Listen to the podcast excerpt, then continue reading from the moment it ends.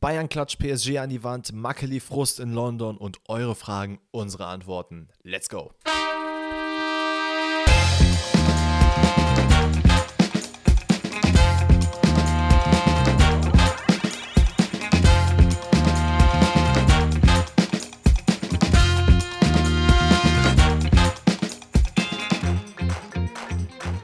Grüezi all miteinander, herzlich willkommen zu einer neuen Pfostenrettet-Episode an diesem wundervollen Donnerstagabend, an dem wir aufnehmen. Also für die, die es äh, heute hören, ne, fühlt euch angesprochen. An alle anderen, äh, fühlt euch auch trotzdem gegrüßt und geküsst und umarmt, äh, wann immer ihr das hört.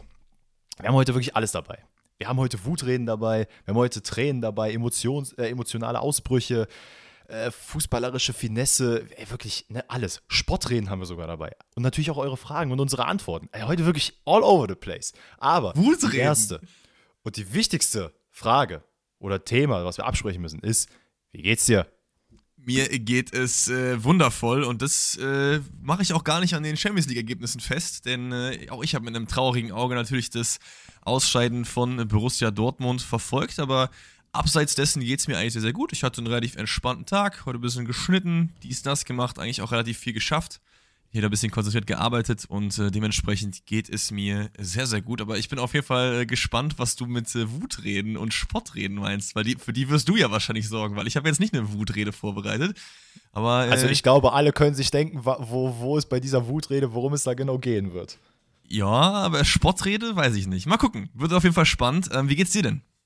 Ey, mir geht's äh, super. Ich war gestern seit 100 Jahren mal wieder schwimmen am Abend. Oh, Es ist Hey, so ganz- geil. Also ey, könnten wir auch mal wieder zusammen machen, oder? Haben wir das schon mal gemacht? Ja, ne? wir waren doch früher ab und zu mal schwimmen, im, im Agua auch abends, oder war das nicht mit dir? Das wäre jetzt Du peinlich. warst, du warst, ne, ich glaube, war, ich war nicht dabei. Auf ich meine, du wärst mit Lukas damals gewesen. ja, das auf jeden Fall Ähm, auch, ja. Genau, da war ich aber, glaube ich, wenn überhaupt einmal dabei. Aber ist ja auch nicht schlimm. Grundsätzlich, natürlich können wir das auf jeden Fall machen. Ich weiß ja nicht, wie lohnenswert das für dich ist, für äh, zwei Stunden nach Trostorf zu kommen, um ins Schwimmbad vor, zu gehen. Machen wir vor dem Podcast aufnehmen. Ach so, ja. Nee, ey, aber ich bin gestern, ähm, ein Kumpel äh, von uns ist bei der Polizei und der macht jetzt gerade seine Ausbildung und braucht da sein Schwimmabzeichen oder so und hat gesagt, ey, kommst du mal mit, äh, bisschen üben und ich dachte mir so, Alter, okay, komm, let's go, ich habe auch wieder Bock. Ähm, hab die letzten drei Tage relativ lange gearbeitet und dachte dann gestern so, okay, komm, jetzt haust du noch mal im Schwimmen raus, morgen hast du, äh, kannst zu Hause arbeiten, kannst eventuell ein Stündchen länger schlafen, Digga, das war die beste Entscheidung meines Lebens. Wir haben ein paar Bahnen gemacht, wir haben ein bisschen trainiert für seine Ausbildung und danach, es gibt halt bei uns im Schwimmbad, ja, wahrscheinlich in jedem Schwimmbad auch, so ein Kältebad und so ein daneben direkt ein richtig heißes Bad. Und natürlich, äh, so hart wie wir sind, gehen wir erstmal in das Kältebad, haben geschrien, wie als wären wir Opernsängern, äh, saßen dann in dem Wasser für 10 Minuten und sind danach in das warme Wasser. Junge, das war so geil. Das waren so geile zwei Stunden. Ja, und dann nach Hause gekommen und die Champions League geguckt. Also würde ich sagen, gelungener Abend und das hat sich bis jetzt noch äh, durchgezogen, die gute Laune. Das äh, klingt auch super. Und das aus dem Mund von einem äh, Dortmund-Fan, da man ja schon darüber ein bisschen reden kann, dass äh, Dortmund auf die ein oder andere Weise ein bisschen gescholten war. Jetzt nicht was unbedingt, was die eigene Leistung angeht, obwohl vielleicht in Teilen doch. Aber alles äh, zu seiner Zeit. Wir haben jetzt erstmal ein bisschen was abzufrühstücken, bevor wir zur Crème de la Crème des europäischen Fußballs kommen. Denn es gab auch einige Sachen, die nicht so Crème de la Crème waren in der Champions League. Deswegen wäre jetzt meine Idee, dass wir erstmal die beiden Spiele mit nicht deutscher Beteiligung abfrühstücken und danach zu Dortmund gehen und dann zu den Bayern. Bist du damit fein? Das klingt super. Ähm, Sehr, sehr gut. Dann würde ich sagen, Ja. mit was willst du denn anfangen? Willst du lieber mit Tottenham anfangen und das schnell einfach aus den Füßen haben oder willst du lieber mit Brügge anfangen und Benfica? Lass uns gerne mit Tottenham AC Mailand anfangen. Das Spiel geht 0 zu 0 aus. und das Und war's. mehr habe ich dazu nicht zu sagen. Ja, ich habe mir noch ein bisschen mehr aufgeschrieben, weil wir wollen ja zum, zumindest äh, im Zuge der Vollständigkeit auch ein bisschen, bisschen euch mitnehmen. Und äh, deswegen so ein, zwei Minütchen können wir vielleicht doch drüber reden. Aber wie Danny schon gesagt hat, es ist, eigentlich gab es an diesem Abend oder an dieser Woche jetzt drei Champions League-Spiele. Denn das äh, kann man nicht wirklich zählen. In der ersten Halbzeit, schaut euch die Highlights an. Es geht direkt in der 60. Gefühl erst los, weil in der ersten einfach Ja. gar nichts passiert ist. Ähm, AC Milan vielleicht mit leichten Vorteilen. Man kann erwähnen, dass äh, Magnon ein sehr, sehr gutes Spiel gemacht hat. Ähm, die einzig wirklich spannende Aktion war in meinen Augen 90 plus 3. Krasse Parade von Magnon. Da gibt es diesen Konter, wo Origi dann den Ball an den Pfosten setzt. So oder so, aber ein relativ langweiliges 0-0. Und äh, Milan kommt verdient weiter, da es ja im Hinspiel schon ein 1-0 gegeben hat gegen Tottenham. Eine witzige Sache gab es noch und zwar Romero ist gefühlt der neue Jabstam oder so, ne? Junge, der Typ, hast du diese Szene gesehen? Welche meinst du?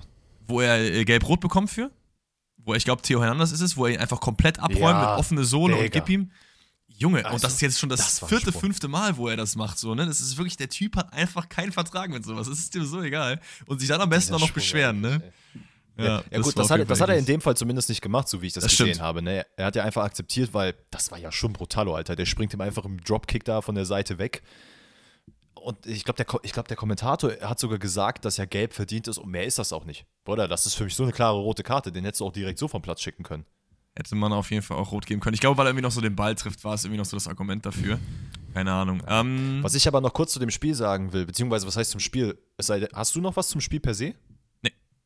Weil ich hätte nämlich nur kurz gesagt, es ist gerade so ein bisschen interessant zu sehen, wie Tottenham sich entwickelt hat. Ähm, und bei denen kann man auch in meinen Augen sehen, wie viel Effekt doch ein Trainer haben kann. Denn äh, Conte war ja jetzt in den letzten, in den letzten Monaten oder letzten Wochen, vielleicht in der letzten Zeit, ähm, ja, sagen wir mal, mit dem Kopf nicht unbedingt auf dem Platz, was ja auch vollkommen verständlich ist. Er hat drei sehr enge Freunde verloren, äh, war darüber hinaus auch, hatte eine, eine schwere OP, ähm, die auch noch, äh, wo er auch noch teilweise ein bisschen mit zu kämpfen hat. Ich kann dir leider nicht sagen, was genau für eine OP es war, aber musste auf jeden Fall unters Messer. Und ja, trägt das halt gerade jetzt so ein bisschen mit. Dann natürlich die fehlenden Leistungen, die bei Tottenham gerade am äh, zutage kommen. Äh, es zeigt so ein bisschen, dass ein Trainer doch tatsächlich, ja, sagen wir mal so, der, der Stift ist für die Mannschaft. Und der hat jetzt einfach in der letzten Zeit gefehlt. Und das hat sich dann halt leider auch in den Tottenham-Leistungen wiedergespiegelt. Weil man hätte durchaus AC Mailand mit der Leistung, die Tottenham eigentlich auf äh, am Platz bringen kann, was sie ja auch zum Beispiel Anfang der Saison gezeigt haben, äh, auf jeden Fall besiegen können. So, so ist es nicht. Äh, ja, es ist jetzt äh, spannend zu sehen, wie es bei Tottenham generell weitergeht. Man munkelt jetzt gerade, dass äh, Conte eventuell, weil sein Vertrag geht ja bis zum Ende der Saison, dass der vielleicht gar nicht erfüllt wird. Und äh, Stimmen werden laut, dass Pochettino wiederkommen soll. oh, das wäre crazy. Was auch crazy wäre, dass endlich mal ein äh, Trainer seinen Vertrag erfüllt, weil das ist ja gefühlt auch nie der Fall. Wird immer vorher entlassen oder weggekauft. Ähm, ja, gerade ähm, ich wollte bei dich noch zwölf fragen. ausstehenden Spielen.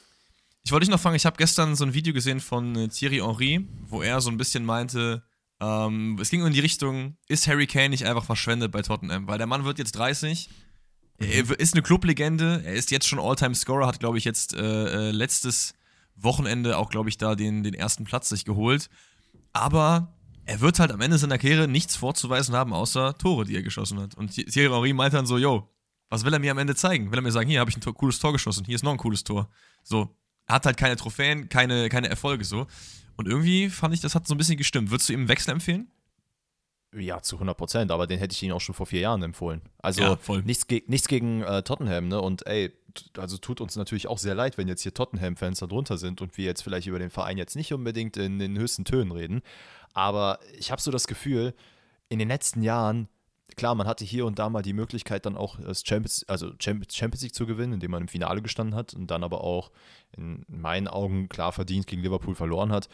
Ähm, war aber auch eher so ein ja, One-Hit-Wonder in dem Fall, weil davor ist halt nichts passiert. Man hat immer wieder gute Spieler gehabt, gute Phasen, aber ich weiß nicht, was es bei Tottenham ist. Das sind halt wirklich so Auf und Abs. Und wie, wie du gerade meintest, oder Henri dann in dem Fall, ich sehe das halt auch schon so, dass der halt verschwendet ist. Der hätte halt durchaus vor ein, zwei Jahren äh, zu einem größeren Club gehen können. Gab ja dann das Problem, dass er natürlich auch sehr viel wert ist, dass Lee, äh, hier der Präsident Levi auch ein sehr, sehr harter Hund ist, was so Verhandlungen angeht, ihn auch nicht gehen lassen wollte. Und ähm, ja, ey, wie du sagst, am Ende hat er Tore aufzuweisen. Vielleicht macht, gibt es ja den Wechsel im Sommer zu den Bayern, wer weiß. Äh, Wäre auf jeden Fall, Ah, glaube ich, ich keine nicht. falsche Analyse, äh, falscher Schritt für ihn. Auf jeden Fall, auf jeden Fall. Ähm, das wollte ich nur noch fragen. Und sonst würde ich auch sagen, äh, wir machen das Spiel zu und gehen zum Hm? äh, zweiten Spiel ohne deutsche Beteiligung. Und das ist äh, Benfica gegen äh, Brügge. Und es war ja vor dem Spiel so ein bisschen, ich glaube, wir haben auch letzte Woche darüber geredet, dass das ja wahrscheinlich eins der Achtelfinals war, wo wir am ehesten gesagt haben, die sind schon durch. Und das hat sich hier auf jeden Fall gezeigt. Ich glaube, wir werden jetzt nicht über jedes einzelne Highlight reden, weil es einfach zu viele auf äh, Benfica-Seite gab. Die haben Brügge wirklich komplett in Grund und Boden zu Hause gespielt. Da hat man aber auch wirklich gesehen, was ich so ein bisschen finde, dass man Benfica auf jeden Fall auf, der, auf dem Zettel haben soll. So ein bisschen wie Lyon vor ein, zwei Jahren, ähm, die da auch einen ganz guten Run hingelegt haben, wo der, glaube ich, gegen die Bayern war es dann, äh, geendet ist. Aber ähm, ja, mal schauen. Wir kommen drauf an, wen Benfica zieht, aber ich glaube, da gibt es auf jeden Fall ein, zwei Vereine, die ein bisschen Probleme damit bekommen könnten. Ja, ich denke auch, Benfica ist jetzt so ein bisschen dieses, was wir halt jedes Mal haben, was wir auch schon tausendmal angesprochen haben, dieses Ajax Amsterdam, was gegen Tottenham im Halbfinale rausgeflogen ist. Das hat halt gerade so ein bisschen, äh, Benfica gibt gerade so ein bisschen wieder dieses Feeling, dass es da eine Underdog-Mannschaft gibt, die es auf jeden Fall noch weit schaffen könnte. Ich muss auch ehrlich sagen, unter den Mannschaften, die jetzt weiterkommen, also sagen wir mal, man würde jetzt zum Beispiel, keine Ahnung, sagen wir mal, Inter setzt sich gegen Porto durch und man spielt dann gegen Inter sehe ich Benfica da als klaren Favoriten, wenn ich ganz ehrlich bin. Und da, glaube ich, kann man auch mal ins Halbfinale vorstoßen. Klarer Favorit würde ich, würd ich immer ein bisschen in Klammern setzen, wenn du halt auf dem Papier, ähm, wenn du dir die Kader anguckst, auf jeden Fall eher abstinkst, weil ich finde, das tut Benfica auf jeden Fall. Aber es geht natürlich nicht darum, was auf dem Papier steht, ne? Es geht darum, wer, wie halt gerade deine Form ist und wohin die Kurve zeigt. So. Und deswegen Favorit vielleicht, klar, tue ich mich da schwer, Benfica als klaren Favoriten gegen Inter zu sehen, aber nicht nur, nicht nur Inter, ne? Auch äh, andere Mannschaften. Wen haben wir denn überhaupt noch drin jetzt, wer weitergekommen ist? Auch, auch ganz ehrlich, auch AC Mailand. Die haben sich auch nicht mit Ruhm bekleckert gegen Tottenham jetzt. Oh ja, stimmt, stimmt. Also, also das ist auch, auch sowas, das, klar, was man von, von den Namen her, wie du sagst, kann man, kann man vielleicht dagegen argumentieren, aber jetzt nicht nur aufgrund der, aufgrund der Form, die die jetzt gerade haben, einfach wie die, wie die gespielt haben. Also wenn man sich dieses Brügge-Spiel anguckt, Alter, also man muss halt klar sagen, Brügge hat wirklich überhaupt nicht gut gespielt. Die haben sich wirklich mit dem, mit dem Fußball einmal eins von vorne bis hinten äh, umspielen lassen. Die haben gar keinen Fuß auf den Platz bekommen. Äh, Benfica hat wirklich 1A-Läufe gehabt, hat es wirklich super easy und simpel rausgespielt. Man muss auch Benfica zugute halten, ne? das stimmt dann schon, was du gerade gemeint hattest, dieser, äh, ja, dass man einfach in einer guten Phase ist. Man hat sich in einen sogenannten Flow gespielt, wo einfach alles funktioniert. Äh, bisschen wie das Deutschland gegen Brasilien Spiel, das 7 zu 1 das hat halt so ein bisschen die Vibes, weil einfach alles funktioniert hat. Also ich erinnere mich da jetzt gerade an die eine Situation, wo äh, äh, Gonzalo, Gonzalo äh, Ramos den Ball, Gonzalo Ramos doch, ist der richtige Name, yes. ne? Yes. Ja, äh, wo er den mit der Hacke so weiterleitet, als wäre das halt nichts Besonderes. Und da hat wirklich alles funktioniert in diesem Spiel. Deswegen glaube ich auch durchaus, dass es halt so weitergehen kann. Aber grundsätzlich würde ich halt schon gerne ein Sinnbild für dieses Spiel machen und das war in meinen Augen das erste Tor, was aberkannt wurde in der zweiten Minute von Joe Mario. Ähm, mein Boy. Ich glaube, der Boy, also wirklich unser Boy mit jetzt mittlerweile, äh, was weiß ich, 800 Toren in der Champions League diese Saison. Ey, der hat jetzt, der hat jetzt, der hält jetzt den neuen Rekord für meiste Elfmeter getroffen in einer CL-Saison. Krass, ne? Das also mit dem Spiel jetzt. Fünf an der Zahl ist jetzt auf Platz drei der Topscorer-Liste. Hat einfach mehr Tore als, ich nehme jetzt mal zwei, Lewandowski und Haaland in dieser Saison. Also kann man auf jeden Fall schon mal machen, ne? Ey, und es ist, es ist ja so, dass das erste Tor nicht mal ein Elfmeter war, sondern ein wunderschönes Hackentor, was ja natürlich dann aberkannt wurde aufgrund von, äh, ich glaube, es war Abseits, wenn ich mich nicht irre. Ich glaube, ja. Ja, Ramos ist ähm, Abseits beim Langball. Genau, aber die, das, das Sinnbild, was ich meine, weswegen bei Brügge in diesem ganzen Spiel nichts funktioniert hat, ist einfach die Defensive. Ähm, also wie, ich glaube, es waren äh, Rafa und der Rechtsvert oder der Verteidiger Bar, die konnten halt machen, was sie wollen. Gonzalo Ramos auch da, die haben da sich zu dritt ausgespielt wie sonst was. Haben halt, es gab diese eine Situation, ich weiß, glaube ich, ich glaube, Rafa hat äh, Bar geschickt. Der hat gewartet, der hält den Ball, guckt, es greift ihn keiner an. Der konnte wirklich seelenruhig da stehen, sieht, wie Bar einfach die Linie entlang läuft, konnte dann schön den Steilpass spielen. Und das war halt das gesamte Spiel so. Also ich glaube, wir müssen auch bei allem, was wir jetzt Benfica irgendwie andichten wollen, im Sinne von, ey, man darf nicht unterschätzen, müssen wir natürlich auch nochmal sagen, wie auch du gerade gesagt hast, es ist Brügge. Ne? Brügge, die Hinrunde von Brügge in der CL war richtig, richtig gut. Man darf nicht vergessen, Atletico und Leverkusen konnten nicht an Brügge vorbei in der Gruppe. Das sind jetzt nicht irgendwelche äh, äh, schlechten Vereine oder so. Ne? Die haben einfach nur halt nicht gut performt und Brügge hat das super gemacht. Aber ähm, jetzt in der äh, K.O.-Runde keine gute Leistung in beiden Spielen. Auch in der Liga, ich habe mal geschaut, die sind einfach auf Platz 4 und haben 21 Punkte Rückstand auf den äh, Tabellenersten. 21 ja. Punkte, die Saison ist noch nicht vorbei. So. Ähm, ja, man hat sich aber jetzt auch schon vom Trainer getrennt, ne? Ja, das ist, es äh, läuft gerade nicht so gut. Also Brügge generell nicht in einer guten Phase. Ansonsten würde ich sagen, können wir das gerne auch zumachen, das Spiel, oder hast du noch irgendwas? Ah, doch, ich habe noch äh, was. Oh, Dieses kranke Tor von Meier. Okay. Ja, okay, das hätte ich nicht, da, klar, das hat auf jeden Fall, darf Erwähnung finden, aber ich finde einfach, man muss hier nochmal sagen, Gonzalo Ramos ist einfach, der hat nicht nur gezeigt, dass er bei der WM krass ist, der hat nochmal in diesem Spiel gezeigt, was für eine Bestie der ist. Dieser Mann hat sich beim 2-0 war es, glaube ich. Ich glaube, es war das 2-0 oder das 1-0, ich habe es jetzt schon mittlerweile gar, äh, gar nicht mehr auf dem Schirm. Äh, genial durchgesetzt. Der, der bekommt den Ball im Strafraum und macht einfach alles, was er will. Also seine beiden Tore waren einfach wirklich Genialität. El ich Pistolero ist einfach Baba. Ich frage mich, was, was Benfica mit dem ganzen Geld überhaupt will. Also schlafen die da drauf schon? Bauen die damit ein neues Stadion auf oder was? Also, keine Ahnung. Aber der, da bin ich mal gespannt, wie es da jetzt im Sommer geht. Ich hoffe und ich bete zu Gott, dass er noch ein Jahr bei Benfica bleibt. Er soll bitte nicht jetzt schon den Step machen. Weil ich glaube nicht, dass er zu früh ist. Ja, er soll, er soll, also ich finde einfach, er kann sich da noch mal ein bisschen brillieren und dann sagen, komm, jetzt machen wir es aber. So, und jetzt machen wir es aber, ist auch das Stichwort. Wir machen die äh, CL-Partien, die vielleicht nicht so spannend waren, zu und gehen zu einer sehr, sehr spannenden Partie. Und das ist dein Verein gegen deinen Ex-Verein, könnte man fast sagen. Also es ist ein äh, kleines Wiedersehen für dich. Und äh, hau raus, wie hast du Dortmund gegen Chelsea erlebt? Also erstmal, Ex-Verein unterschreibt es perfekt, weil das hat sich auf jeden Fall in diesem Spiel nochmal gezeigt, äh, dass ich mit diesem Verein einfach absolut nichts mehr anfangen kann und mich auch gar nicht mehr damit identifizieren will, äh, was traurig ist. Äh, ihr müsst wissen, Alex und ich haben uns das Spiel zusammen mit Alex Vater angeguckt.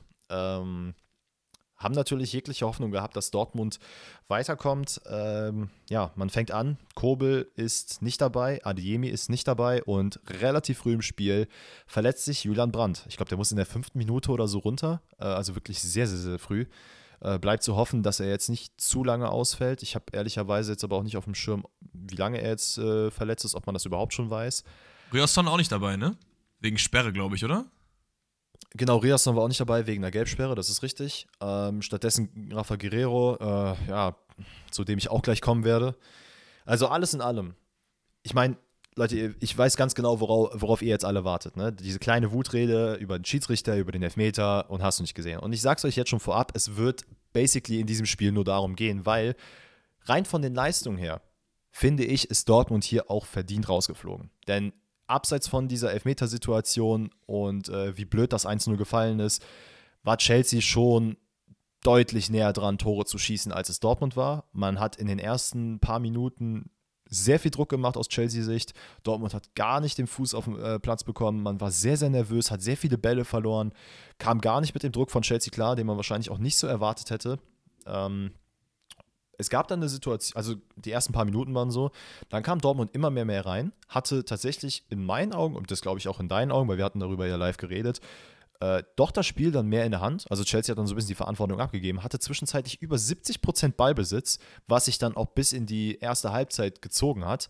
Ähm, kassiert allerdings dieses wirklich ekelhafte 1-0. Die Verteidigung von Dortmund sah generell in dem Spiel nicht gut aus. Man war komplett überfordert mit äh, Joao Felix, also Süle wusste gar nicht, äh, wie er gegen ihn verteidigen soll, leider.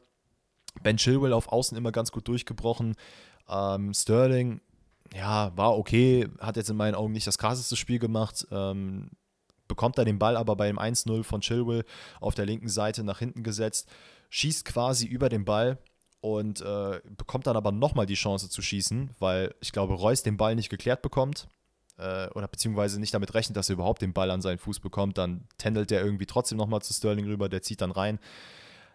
Was ich aber da anmerken will, ist Rafa Guerrero. Und dieser Mann, das hat sich, das, wir haben es auch besprochen, aber für euch nochmal, wir sind beide der Meinung, dass Rafa Guerrero seinen Vertrag bei Dortmund nicht verlängern sollte, wenn, also beziehungsweise Dortmund ihm gar keine Verlängerung geben sollte, weil dieser Mann ist einfach kein Linksverteidiger. Das ist nicht böse gemeint, aber er ist einfach faktisch gesehen kein Linksverteidiger. Der hat offensiv ein super Spiel gemacht, auch in den letzten Wochen.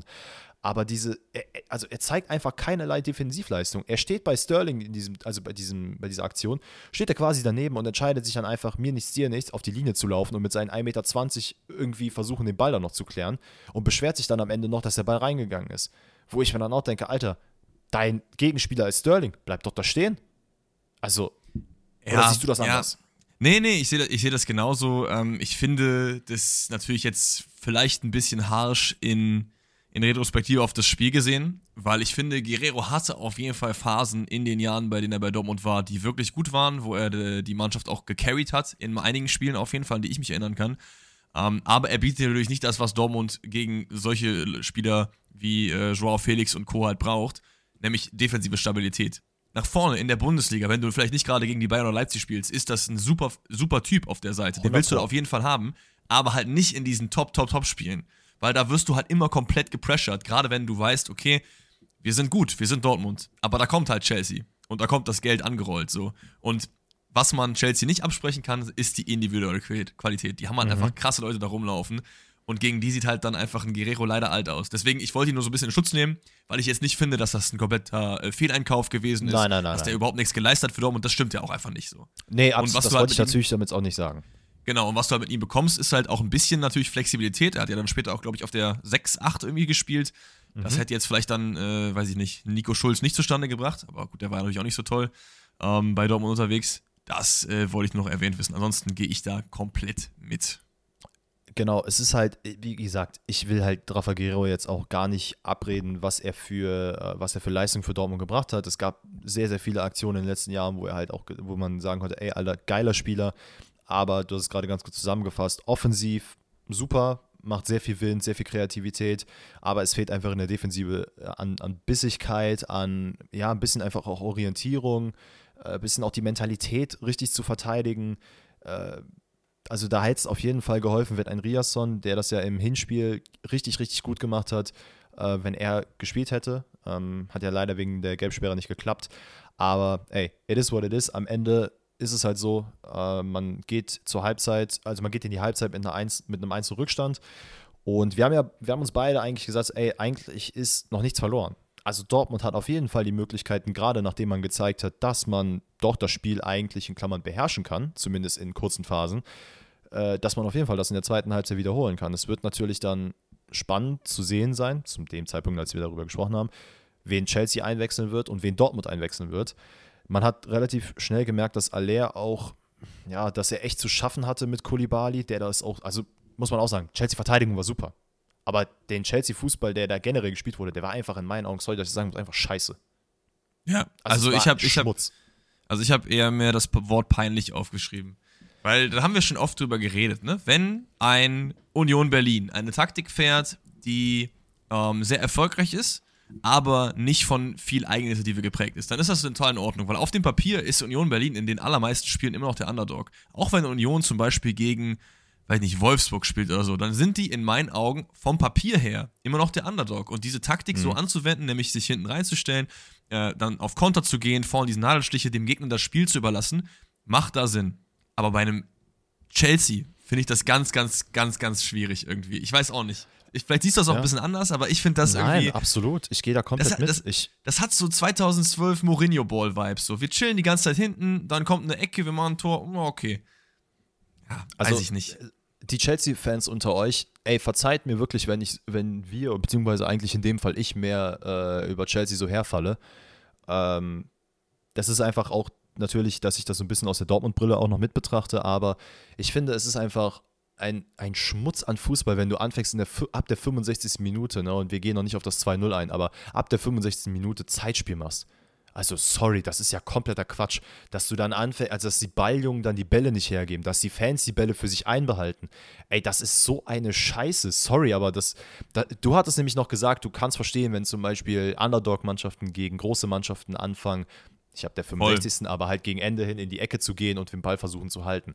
In meinen Augen muss das kein Verein machen. Äh, ich, bin, ich bin gar kein Fan davon. Ich bin eher Fan davon, dass du den Ball hintenrum laufen lässt. Spiel den von mir aus dir 40 Mal hin und her. Das ist genauso Zeitspiel, aber der Ball läuft wenigstens und du machst keine unfairen Aktionen, weil im Endeffekt muss der Gegner dafür sorgen, dass er wieder an den Ball kommt und du bist ja nicht dafür verantwortlich, da äh, dem jetzt noch unfairer das Spiel zu machen. Also, wenn du den Ball hin und her spielst, 40 Mal mit dem Torhüter, dann ist das halt so. Ist ja nicht dein Problem. Genau, also also meine, meine Logik dahinter ist halt, dass ich halt finde, wenn jetzt, weiß ich nicht, doch, dass ein Assel gegen Bayern im DFB-Pokal spielt und die liegen halt 1-0 vorne in der, in der 85.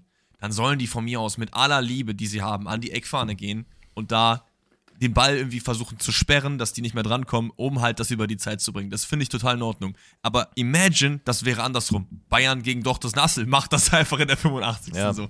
Das ist einfach weird. Und klar ist die, die Diskrepanz bei Chelsea und Dortmund jetzt nicht so krass, aber schon ein bisschen so. Und auch generell, wenn es auf Augen ist, ich finde einfach, mach einfach Netto-Spielzeit. Dann hast du das Problem halt nicht. Dann grätschen ja, einfach absolut. um, dann ist faul und dann wird die Zeit angehalten. Ähm, vielleicht auch noch, Leute, ne, beruhigt euch, wir kommen gleich zum Elfmeter, aber ich will noch mal kurz vorab machen, äh, ich habe mir gestern, ich habe schon ein paar Mal erwähnt, einen äh, relativ großen Chelsea-YouTuber, ich glaube fast 250.000 Abonnenten oder so, ähm, der halt sehr viele Videos macht und der, ich habe mich hab wirklich interessiert, wie er das Spiel dazu sieht und es ist es ist erschreckend. Es ist wirklich erschreckend, wie blind teilweise Fans sein können. Das, also er hat Chelsea hochgepriesen in allen Tönen. Ne? Also wirklich, es gab einige Spieler, Kukurea und so, die haben wirklich ein bombastisches Spiel gemacht. Äh, Kulibali genauso. Aber was er dann teilweise gesehen hat, und dann redet er davon, ja, und die Chelsea-Fans waren wieder richtig dabei, haben das ganze Stadion zusammengebrüllt. Ey, Real Talk, ne? Das sage ich jetzt nicht aus Dortmunder Sicht, aber die Fans hast du bis zur 85. Minute nicht einmal gehört. Da kam nichts. Und das sind ja, einfach ich, so Situationen. Ja, sag, sag, sag, sorry, sonst. Nee, ich, ich, ich, ich sehe das genauso. Ich, wahrscheinlich ist es aber bei ihm auch so, dass er natürlich auch ein äh, Publikum zu befriedigen hat, so, ne? Na klar. Also ich merke das natürlich auch bei mir. Ich denke mir auch manchmal so, okay, ich möchte eigentlich nicht so extra drastische Aussagen tätigen, die ich vielleicht auch gar nicht so meine, weil ich mir halt denke, das muss ja auch nicht sein, weil ich eigentlich glaube schon, dass ich ein bisschen neutraler halt bin, so. Und ich glaube, wenn du halt so ein riesen Publikum hast, wo halt nur Chelsea-Fans sind, vielleicht ist es dann auch so ein bisschen so nach dem Motto so, hier, guck mal, ihr wart alle krass so, die haben krasse Fans, was weiß ich. Vielleicht auch in die Richtung, aber Also es ging ja, es ging ja gar nicht Fall. um die Fans per se, ne? Es ging mir auch um, nee, also er hat ja auch genau, Spieler aber auch diese, und so.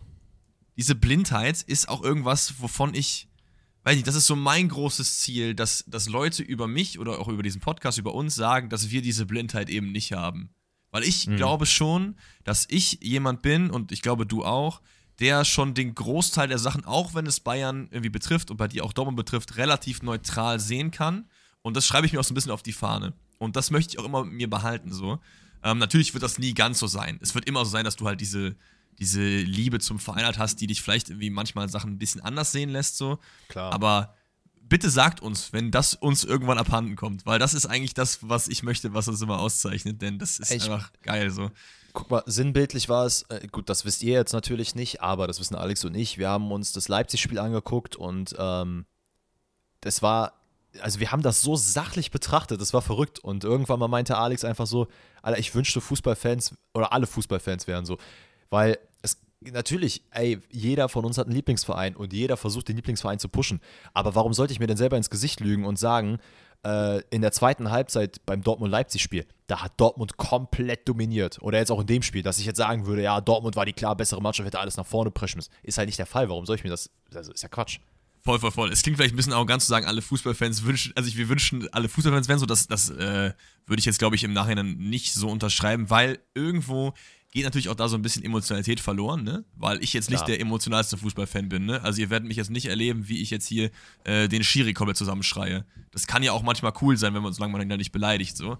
Ähm, ja. Aber ja, also es ist irgendwie, man muss irgendwie so ein bisschen dieses, diese ähm, Balance finden zwischen eben dieser Sachlichkeit, diesem so ein bisschen reflektieren und dem komplett, kompletten Fan-Dasein. Aber sorry Leute, ich sag jetzt, mache jetzt was, was ich sonst nicht so oft sage, aber englischer Fußball und englische Fans, weiß ich nicht. Ich bin schon sehr froh, dass meine Community auf Deutsch ist, weil das ist, glaube ich, einiges angenehmer. Ja, das ist ja, das ist auch fair so zu sagen. Aber so. jetzt wollen wir jetzt euch nicht zu lange auf die Folter spannen. Jetzt kommen wir mal mit zum emotionalen Part des Fußballs und äh, wo ich jetzt wahrscheinlich auch nicht der Aushängeschild, Aushängeschild für Fan bin. Und zwar geht es um diesen äh, möchte gern Elfmeter. So, ich würde dich darum bitten, mir fünf Minuten Zeit zu geben, in der ich mich einfach jetzt einmal komplett auskotzen kann, weil ich muss echt sagen. Und ich äh, gehe mir mal was zu trinken holen dann, ne? Okay. während des Spiels, also ich glaube, die letzten 20 Minuten und ähm, also dein Dad, Jörg, ne, wenn du, wenn du zuhörst, es tut mir leid, dass ich mich, äh, dass ich nichts gesagt habe, ich habe die letzten 20 Minuten einfach nur schweigend da gesessen, meine Hände im Gesicht gehalten und war wirklich in so einem Tunnel. Ich habe nichts um mich rumbekommen, weil ich wirklich so geladen war, aber gleichzeitig auch gehofft habe, dass was passiert. Aber ist ja auch egal, darum soll es gar nicht gehen. Der Elfmeter. So, es ist folgende Situation. Chilwell spielt den Ball von außen aus zwei Meter Entfernung, Wolf an die Hand. So, das wird nicht gepfiffen fürs Erste. Dann kommt aber der VAR und sagt, ey, ist ein Elfmeter. Der Schiedsrichter steht am, äh, am 16er Eck und quasi auf Höhe von Wolf und sieht genau, was passiert. Die Situation ist, Wolf dreht sich weg, hat den Arm dabei draußen, es ist aber eine, in meinen Augen, eine natürliche Handbewegung. Der Ball klatscht gegen seinen Arm weg, du siehst keinerlei Spannung, keinerlei Spannung. Der Arm klatscht ja richtig weg, das wurde sogar im Nachgang noch so analysiert. Und dann denke ich mir zwei Sachen. Zu einem, okay, vielleicht, wenn viele Leute sagen, es ist ein Handspiel, okay, kann man gehen, aber Der Schiedsrichter steht davor, der sieht sich die Situation an. Wie kann der VAR sich da einschalten und sagen, ey, hör mal, das ist eine klare Fehlentscheidung? Digga, der steht doch da und der sieht das doch. Was ist das für ein Quatsch? So, dass der Elfmeter dann gegeben wurde, gut, passiert. Dann kommt die größte Scheiße überhaupt. Diese Geschichte mit dem Hereinlaufen und der Elfmeter wird wiederholt. So, Situation ist, Kai Havertz schießt, schießt gegen den Pfosten, Özcan spielt den Ball raus. So, Elfmeter wird wiederholt. Erstes Problem, VAR schaltet sich wieder ein, denn im Nachgang hieß es, dass äh, der Schiedsrichter eigentlich gar nicht das äh, Tor wiederholen wollte, aber der VAR sich wieder eingeschaltet hat. Was aber auch, wenn man das halt wirklich bis ins Detail durchquetscht, auch wieder Quatsch ist, weil wenn Özcan in dem Fall, und vielleicht sollte ich mir, naja gut, erklären wir erstmal die Regel. Es ist so, Spieler dürfen nicht in den 16er reinlaufen, bevor der Elfmeter geschossen wurde. Punkt. Dazu gehört auch der Halbkreis, weil es viele Leute, unter anderem auch mich, dich und deinen Vater gegeben hat, die im ersten Moment dachten, hä, Özcan ist doch überhaupt nicht im 16er gewesen. Der Halbkreis am 16er Rand gehört genauso zum 16er beim Elfmeterschießen wie alles andere auch. Deswegen war Özcan schon während des Schusses im Feld. Hat den Ball aber weggeschossen Hätte er den Ball nicht weggeschossen, sondern ein Spieler, der die ganze Zeit außerhalb des 16ers gewesen wäre, dann hätte es gar keine Wiederholung gegeben. Jetzt ist aber die folgende Situation. Diese Regel tritt eigentlich, oder der Sinn der Regel ist der, dass wenn zum Beispiel hinter Özcan, keine Ahnung, Reese James direkt gewesen wäre und der aufgrund von Özcan nicht an den Ball gekommen wäre, dadurch soll diese Regel halt, äh, also soll halt dafür verschaffen, dass diese Torchance trotzdem in irgendeiner Art und Weise möglich gewesen wäre. Jetzt ist es aber so, dass wenn Özcan nicht zum Ball gegangen wäre, Emre Can, Jude Bellingham und Hasso nicht gesehen an den Ball hätten kommen können. Es gab keinen Chelsea-Spieler um diesen Ball herum. Weswegen ich eigentlich finde, okay, ist halt jetzt auch nicht unbedingt nötig, dass der VR sich da einschaltet, weil es halt keine klare Vereitelung von irgendeiner anderen Torchance gibt. So. Jetzt wird der Elfmeter natürlich dann trotzdem wiederholt und die Stimmen wurden laut. Chelsea-Spieler sind vorher reingelaufen. Und da gab es natürlich dann auch nach dem Spiel große Stimmen, die gesagt haben, ey, wie kann das halt sein, wenn ein Tor gefallen wäre, dann hätte man das ja auch nicht wiederholt. Muss ich sagen, im Nachgang klar, sehr emotional geladen, aber würde ich wahrscheinlich auch so mitgehen. Wäre das Tor gefallen, hätte man den Elfmeter wahrscheinlich nicht nochmal wiederholt. Jetzt ist es so, dass es natürlich alles per se regelkonform ist. Also, dass die da reingelaufen sind und keine Ahnung was. Aber ihr habt es ja gerade selber gehört, es ist halt ein bisschen schwammig. Die Sache, dass aber Ben Chilwell der erste Spieler ist, der reinläuft und Klar, es ist eine Regel, aber Chelsea-Spieler laufen rein und natürlich hast du den automatischen Impuls als Gegenspieler, du willst deinen Spieler verteidigen und du läufst halt mit rein.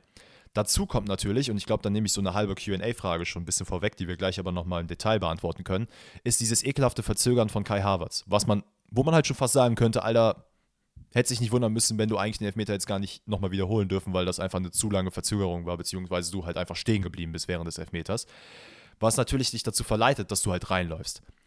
So, jetzt ist natürlich, wie gesagt, alles drum und dran, maximale Scheiße.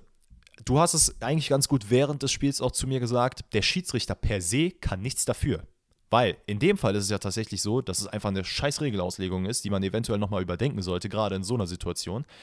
Zweitens, in meinen Augen müsste er der VAR hier im Vordergrund stehen, weil der einfach die Kacke gemacht hat und nicht der Schiedsrichter per se, weil der hat eigentlich vom Feeling her alles richtig gepfiffen. Und ich finde es traurig, dass wir mittlerweile in einer Zeit angekommen sind, und das habe hab ich dir auch vor dem Spiel gesagt, dass wenn die Technik nicht funktioniert, das komplette Spiel ist flachgelegt.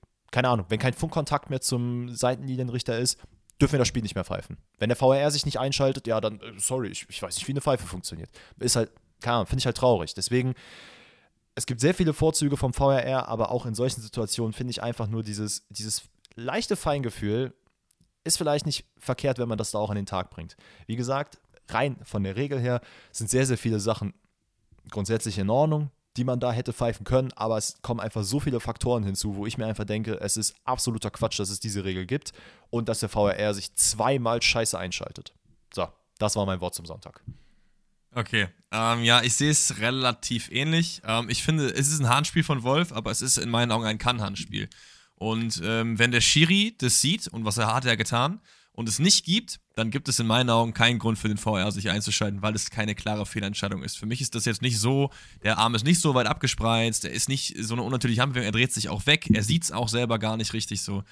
Deswegen checke ich da schon mal nicht, warum sich da der VR einschaltet. Dass der Elfmeter wiederholt wird, verstehe ich aufgrund der Regel schon. aber ich finde die Regel an sich halt Mist. Ich finde halt, wenn Spieler beider Mannschaften reinlaufen, sollte sich das Ergebnis nicht ändern. Ob der drin gewesen wäre oder nicht, hätte man den Elfmeter gar nicht wiederholen sollen, weil die Regel sollte lauten, laufen, machen beide quasi einen Verstoß, ändert das nicht das Outcome des Elfmeters. Wenn nur eine mhm. Seite den Verstoß macht, die zum Beispiel, der Elfer geht rein und ein äh, Chelsea-Spieler läuft rein, wiederholen.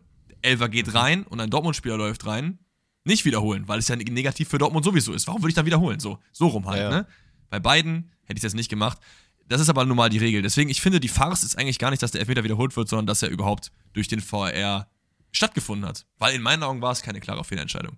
Und ich glaube, wir haben jetzt so viel Regelkunde, wir haben auch echt viele Leute geschrieben. Ähm, vielen lieben Dank auch nochmal. Einige Schiedsrichter haben mir dann so dieses, einer hat mir sogar aus diesem, es gibt so ein Schiedsrichter-Lernbuch oder so, hat mir so diese mhm. Seite geschickt, wo da so drin steht, wie die Regel halt ist. Und die ist halt genauso, wie wir eben gerade gesagt haben, mit dem äh, beide laufen rein und einer läuft rein und so. Aber ich finde, so wie die Regel halt ist, die halt läppsch. Aber ich glaube, wir können das, äh, den Elfmeter zumachen. Trotzdem würde ich, glaube ich, sagen, dass ähm, sowohl du als auch ich wir das, glaube ich, schon so sehen, dass das jetzt nicht der Grund war, warum Dortmund dieses Spiel verloren hat. Was, glaube ich, einige vielleicht sehen so. Oder siehst du schon, dass das äh, der nein, Grund nein? Nein, es ist, es, ist, es ist nicht der Grund. Also Chelsea hätte auch ja, es gab ja das eine Tor von Harvards, was dann äh, durch Abseits auch abgepfiffen wurde.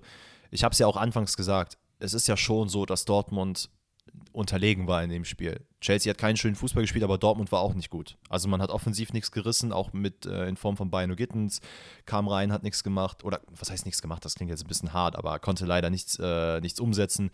Bellingham hatte einen absoluten schlechten Tag, war echt nicht seine beste Performance. Er wollte sehr viel, aber hat es leider nicht geschafft.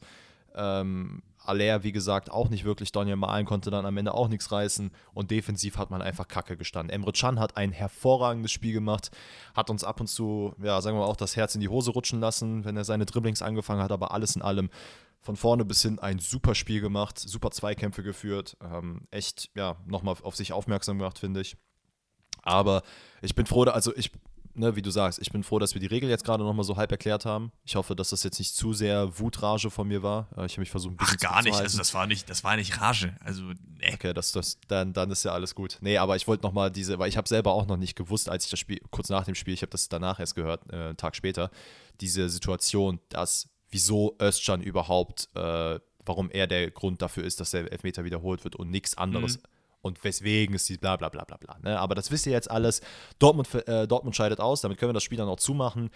Äh, alles in allem, ja, unglücklich, verdient und das ist, glaube ich, soweit alles von mir, aber du hast noch was zu sagen.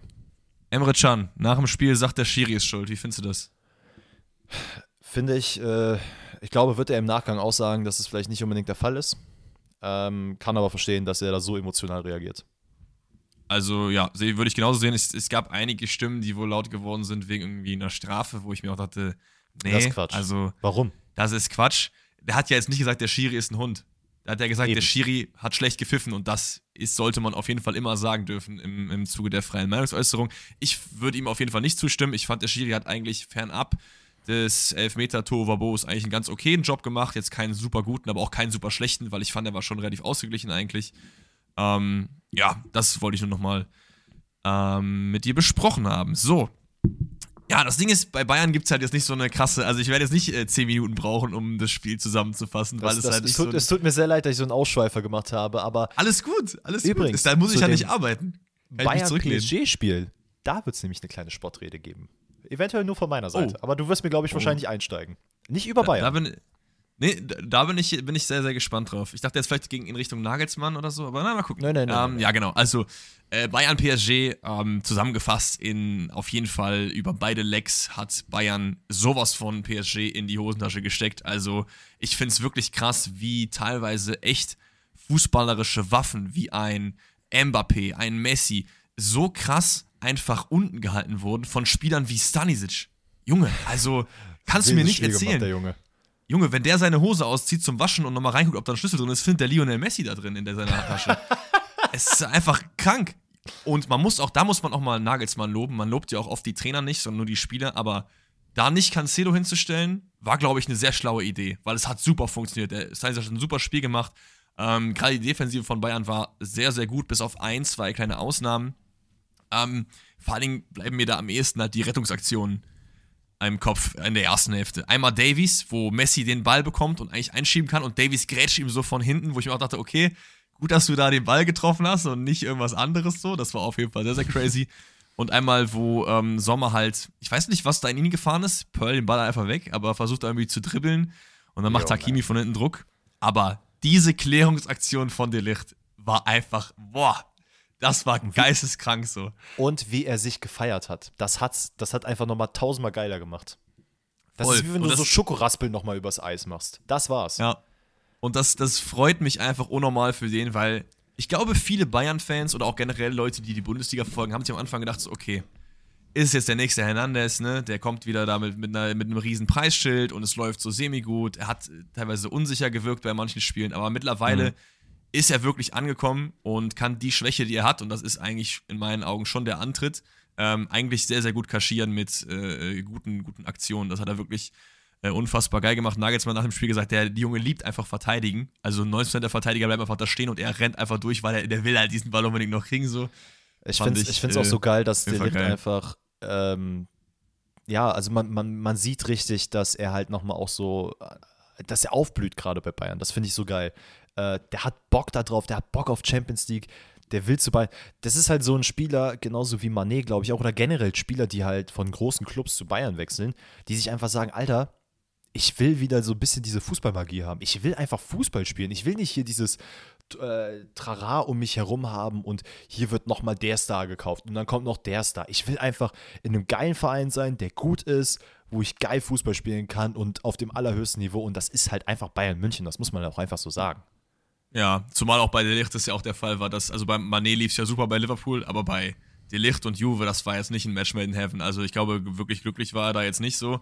Und deswegen ist es äh, schön zu sehen, dass er da rausgekommen ist. Man geht dann mit einem 0 zu 0 in die Pause, was aber auch äh, in meinen Augen zu dem Zeitpunkt, glaube ich, verdient ist.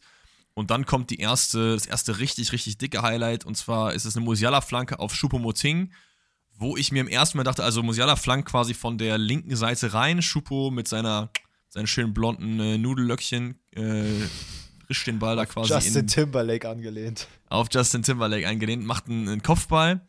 Und habe ich mich auch erstmal erstmal gefragt, so, wieso ist es jetzt abseits? Weil Müller berührt den Ball nicht. Im Nachhinein habe ich mir dann gedacht, okay, ich kann es schon irgendwie verstehen, warum es zurückgepfiffen wird, weil ich glaube zwar nicht, dass Donnarumma irgendwas anders gemacht hätte, wenn Müller nicht da gewesen wäre, aber ich verstehe so, warum es diese Regel gibt. In manchen Szenarien, oder willst du, willst du siehst das anders? Ey, ich finde das auch so eine Schwachsinnsentscheidung. Sorry, dass ich das so sagen muss, aber ja. ich klar, ich verstehe die Regel, aber ich finde, die hat hier absolut keine Anwendung. Also das sind halt Situationen, wenn du, wenn du denkst, der Ball geht in die linke Ecke und dann berührt der Spieler den aber nicht und der geht irgendwie in die rechte Ecke, keine Ahnung was. Also wenn es halt wirklich irgendwie nochmal ein Abdriften vom, vom, vom Torwart gibt, dass der woanders hinspringt oder sonst was. Aber ey, ganz ehrlich, keiner der beiden Verteidiger hätte an diesen Ball kommen können. Du, Müller hat in meinen Augen keinen der beiden Spieler auch irgendwie in irgendeiner Art und Weise gehindert, da dran zu kommen.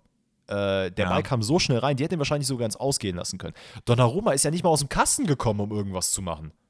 Ey, ich, also ich finde es find auch, aber ich finde es halt bei solchen Regeln immer sehr schwer, wo du halt dann die Linie ziehst, ne? Weil dieses Szenario, was du gerade beschreibst, so der Ball äh, geht in die rechte Ecke und der Torwart spekuliert die ganze Zeit, okay, berührt er ihn noch, geht er links hin, rechts hin. Das gibt's halt nicht so oft. Also, ich, ich, ja. ich, würd, ich, würd, ich bin jetzt nicht ganz deiner Meinung. Also, ich würde jetzt nicht sagen, dass man das auf jeden Fall ähm, geben muss, das Tor. Ich hätte es aber eher gegeben, dass ich als nicht Also gegeben. ich, ich meine, wir müssen sich entscheiden am Ende, ne? Aber das ist ja auch genau das, was ich meine. Ich finde, es ist einfach traurig, in was für einer Zeit wir angekommen sind, dass der VAR sich sowas anguckt und dann, ja, eigentlich ist das ja so und so. Und ja, warte, lass mich noch mal kurz im Lexikon nachgucken, was das für eine Regel ist. Und es, es erweckt in mir ein bisschen den Eindruck, als könnten die Schiedsrichter halt solche Entscheidungen einfach nicht mehr selber treffen, was sie aber vor ein paar Jahren noch konnten. Und da war es ja auch Aber in Ordnung. Wenn der Schiedsrichter sich das anguckt und sagt, ey, okay, alles klar, ich sehe die Situation gerade, ich sehe nicht, dass der Torhüter in irgendeiner Art und Weise behindert wurde, äh, wurde von Thomas Müller, der im Abseits stand, dann ist das für mich ein Tor und fertig.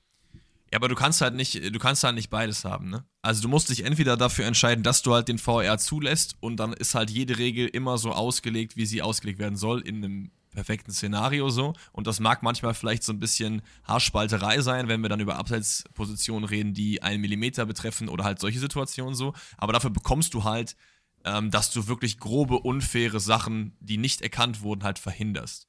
Und die andere Welt, die wir, in der wir leben könnten, ist halt eine emotionalere Welt, wo wir auf jeden Fall nicht das Spiel unterbrochen haben durch den VR, aber auch eine Welt voller Fehlentscheidungen, voller Wembley-Tore, Händer Gottes und, und äh, roten Karten, die nicht erkannt worden werden. Und ja. ich für meinen Teil bin jemand, der eher in der ersten Welt lieber leben möchte. Also ich mag halt einfach diese, diese groben Fehlentscheidungen nicht. Natürlich muss man auch sagen, der VR wird aktuell nicht perfekt angewendet und deswegen gibt es teilweise echt immer noch grobe Fehlentscheidungen. Ähm, oder auch grobe, weil der, der Elfmeter in Dortmund war ja keine grobe Fehlentscheidung, der war einfach nur ein, eine Fehlprozessierung, weil der VR hätte gar nicht eingreifen dürfen. Die Entscheidung an sich war ja nicht jetzt falsch oder richtig, sondern einfach, dass er eingreift, ist halt einfach läppsch gewesen so. Und das muss halt weg. Aber sonst würde ich halt lieber in der zweiten, äh, in der ersten Welt leben und nicht in also der ich will jetzt nicht, ich will jetzt nicht sagen, dass der VRR abgeschafft werden soll, aber Ende einfach, wo er sich einschalten kann und wo nicht, weil Klar, Millimeter Abseitssituation, okay, aber Weiß aber genau das nicht. ist ja also, eine Millimeter Abseitssituation, weil diese, diese Regel, dass derjenige äh, eventuell noch eingreifen kann, ist ja Teil der Abseitsregel. Wie willst du das da unterscheiden? Also ich hätte auch lieber, dass er sich da nicht einsetzt und bei normalen Abseits schon, aber. Ey, guck halt mal, deswegen sage ich, wir haben das nicht zu entscheiden und am Ende sind wir auch nicht so tief im Thema drin, äh, dass wir jetzt das Regelbuch des Fußballs komplett in- und auswendig kennen, aber wir sind uns einig, dass es durchaus Regeln gibt, wo wir beide uns an den Kopf fassen müssen und uns denken, Alter, Voll. wir sind hier beim Fußball und nicht beim, keine Ahnung, IT-Expertenkurs. Ja, ja, nee, auf jeden Fall, 100 Prozent. Ähm, so oder so ist es aber irrelevant, weil es wäre natürlich nochmal eine andere Geschichte gewesen, wenn sowas halt dann das Spiel entscheidet, ne? Weil dann ja. hast du wieder ein ganz anderes Problem. Hier war das jetzt Gott sei Dank nicht der Fall, weil Bayern das wirklich sehr, sehr gut gemacht hat.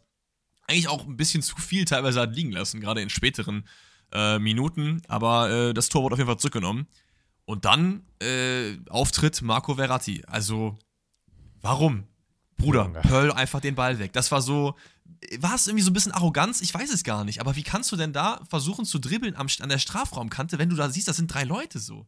Weißt du, was das für mich ist? Das ist dieses, wie man, insbesondere du bist ein Verfechter der, der These, dass Marco Verratti ein sehr underrated Spieler ist.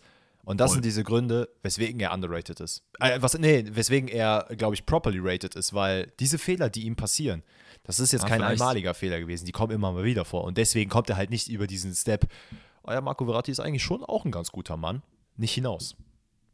Ja, also das war, da muss man auch mal äh, unschavi-mäßig sein und den Ball einfach wegpölen, weil du kannst dich halt nicht immer aus allem rausspielen, so, so geil das auch manchmal sein mag, aber erst recht nicht in so einer Situation. So, und das ist einfach dann, ja, mangelnde Reife vielleicht doch irgendwo, ich weiß gar nicht, aber der Mann hat ja auch schon ein paar Winter gesehen. Naja, so oder so, äh, katastrophaler Fehler von ihm. Goretzka erobert dann den Ball ähm, oder bekommt dann den Ball und ich glaube, viele hätten da einfach geschossen. Aber wie cool er einfach nochmal wartet, bis da die Grätsche kommt und dann einfach rüberlegt, das war schon, das war schon sehr stark. Der hat echt eh, sowieso ein gutes Spiel gemacht. Aber man hat auch echt mhm. gemerkt, der hatte echt Messi auf dem Kieker, ne? Also, was ja. der dem da auf die Socken gegeben hat, teilweise, das war, war crazy. Aber das war in meinen Augen schon auch ein Grund, warum er nicht so, so aufgeblüht ist. Diese Spieler brauchst du halt einfach, ne? Diese Jens Jeremies, äh, hier okay, da Auer-Spieler, die dann sagen, ey, so nicht aber hier, so nicht. Ähm, ja, genau. Dann gibt es zwei Szenen, wo, wo man sieht, Sergio Ramos äh, ist wirklich einer der besten Verteidiger aller Zeiten. Nicht nur hinten, sondern auch vor dem Tor, weil die zwei Kopfballduelle, die er da macht, sehr, sehr stark gemacht. Der eine geht knapp am linken Pfosten vorbei, der andere wird ganz gut von äh, Jan Sommer gehalten. Da hätte es, glaube ich, nochmal kippen können, aber auch wenn das Ergebnis mit einem 1-0 im Hinspiel und einem 2-0 im Rückspiel doch relativ knapp vielleicht auf dem Papier aussieht, finde ich, hat hier PSG und das bin ich auch stolz, das sagen zu können, echt keine Chance gehabt. Also man hat einfach gemerkt, dass die Bayern eine richtig, richtig reife Spielanlage haben. Mittlerweile eine sehr, sehr gute Defensive, auch um Upamecano rum, der auch wieder ein sehr gutes Spiel gemacht hat. Ähm, ein Delicht, der mittlerweile immer besser reinkommt. Also für mich äh, sind die Bayern, und das glaube ich, sage ich auch ohne Fanbrille, ein, einer der Favoriten auf die CL dieses Jahr, 100 Prozent. Ähm, ja, würde ich komplett mit unterschreiben. Und da würde so ein bisschen meine, ähm, meine ich, ich, Spottrede ist ein bisschen hochgegriffen vielleicht, aber äh, zumindest der Teil, wo ich ein bisschen spotten wollen würde, äh, jetzt gerade anfängt. Und zwar gehe ich da auch komplett mit, dass PSG in dem gesamten Spiel, vielleicht diese 20 Minuten, die man am Ende des ersten Spiels hatte, keine Chance hatte. Keine Chance. Man hat in der ersten Aktion, gut, in der ersten Halbzeit vielleicht jetzt im, äh, im Rückspiel gab es auch ein, zwei Situationen, in denen man eventuell ein Tor hätte schießen können. Äh, aber eigentlich hat Bayern das fast nie anbrennen lassen. Und ich finde es einfach crazy zu sehen, du, du spielst einfach äh, du spielst um die Champions League gerade. Du, du, dein Verein basiert quasi nur darauf, die Champions League gewinnen zu wollen. Und du hast einfach nur eine Handvoll Spieler, die sich wirklich darum scheren.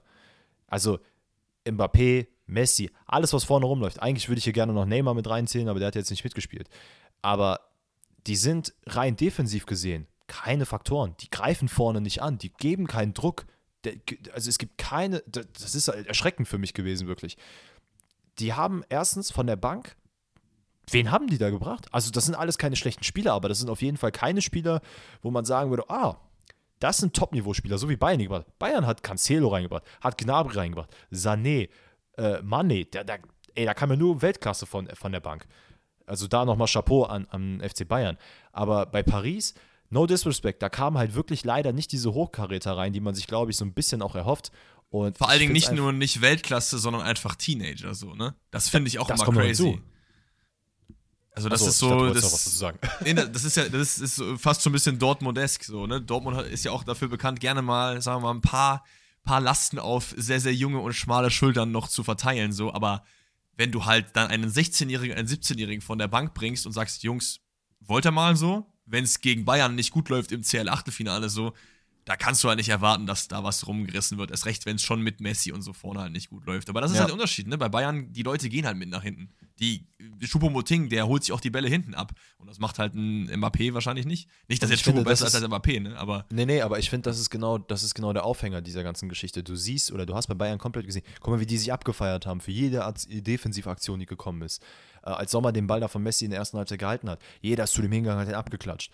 De Licht hat sich komplett gefeiert. Es gab so viele Situationen, wo man sich wirklich für jeden einzelnen Zweikampf äh, gefühlt hat und in den Himmel gelobt hat. Und das ist halt bei PSG überhaupt nicht. Bei denen, ich, du hast halt wirklich diesen Eindruck, und das sage ich halt nicht, weil die allgemeine Meinung ist, dass PSG eventuell kacke ist oder das Konzept dahinter, sondern es ist halt einfach faktisch gesehen auch so. Das ist kein Team. Das ist einfach kein Team. Es gibt keine Spielphilosophie, weil und das will ich Galtier jetzt gar nicht irgendwie vorwerfen, der kann da gar nichts für, sondern das ist das Konzept des Vereins. Du hast keine Spieler, die du auf eine Spielphilosophie äh, einkaufst, sondern genau den umgekehrten Fall. Du sagst einfach, ey, ich finde den ganz cool, ich finde den auch noch ganz cool. Und dann guckst du mal, wie du den bei FIFA irgendwie noch matchen kannst. Das, ohne Spaß, das ist wirklich einfach FIFA. Du denkst, du holst dir drei Spieler und merkst so, ah, okay, der ist Argentinier, der spielt jetzt in Frankreich. Ja, eigentlich müsste ich einen Argentinier holen. Wen, wen könnte ich denn da holen? Hm, die Maria, ja, der könnte ganz gut dazu passen. Paredes, ja, der ist eigentlich nicht so cool, aber der, der würde, glaube ich, ganz gut fitten und der würde auch Messi irgendwie so ein bisschen noch pushen. Das sind halt so Sachen, die ich einfach nicht verstehen kann. Und wenn die es jetzt nicht begriffen haben, so, wann dann? Weil selbst wenn die jetzt im Sommer nochmal richtig Kohle in die Hand nehmen und Sachen und Spieler holen, was bringt das? Du hast ja gar kein Ziel davon. Du wirst keinen Spieler jetzt davon langfristig halten können, wahrscheinlich. Äh, die einzigen Spieler, wo ich, wüsste, wo ich mir wirklich wünschen würde, die würden gehen, wären eigentlich also eigentlich ist es nur Nuno Mendes. Geh bitte weg. Geh zu einem anderen Verein, weil du bist einfach so ein genialer Spieler. Geh irgendwo anders hin. Ja, ja. Äh, ich finde Mukiele auch ein bisschen, bisschen ver verloren da irgendwie. Ja. Also ich finde es eigentlich auch ein geiler Typ so. Ähm, ja, es ist einfach, es ist ein bisschen schwierig bei PSG und vor allem, ich glaube, die Troika wird jetzt auch nicht auf ewig zusammenbleiben. Ne? Messi ist auch schon relativ alt. Mbappé will vielleicht auch nochmal wirklich Trophäen gewinnen, weil er jetzt auch merkt, ey, es ist jetzt das vierte, fünfte, sechste Jahr in Paris, wo du halt, klar, du gewinnst dann die Liga und den französischen Cup ab und an, aber auch nicht immer. Und Eben. das war's. So. Ja, also ist, in, der Liga, in der Liga funktioniert es ja auch nicht gerade. Du siehst halt wirklich Katastrophenspiele von PSG. Das hatten wir ja auch schon im Stream gesagt. Union hat gerade ausgeglichen. Union hat gerade ausgeglichen. Ja. Ähm, und ja, Sorry. Ey, ganz ehrlich, lass uns zu dem, lass uns zu dem Spiel nicht mehr weiter sagen. Ihr habt ja. uns jetzt, ihr habt jetzt eure, unsere Meinung zur Champions League gehört, zu PSG, zu äh, Schiedsrichterentscheidungen, hast du nicht gesehen. Alles in allem ähm, ein, würde ich sagen, okayer, also eine okaye Champions League-Woche. Es gab auf jeden Fall ja. ein bisschen spannendere.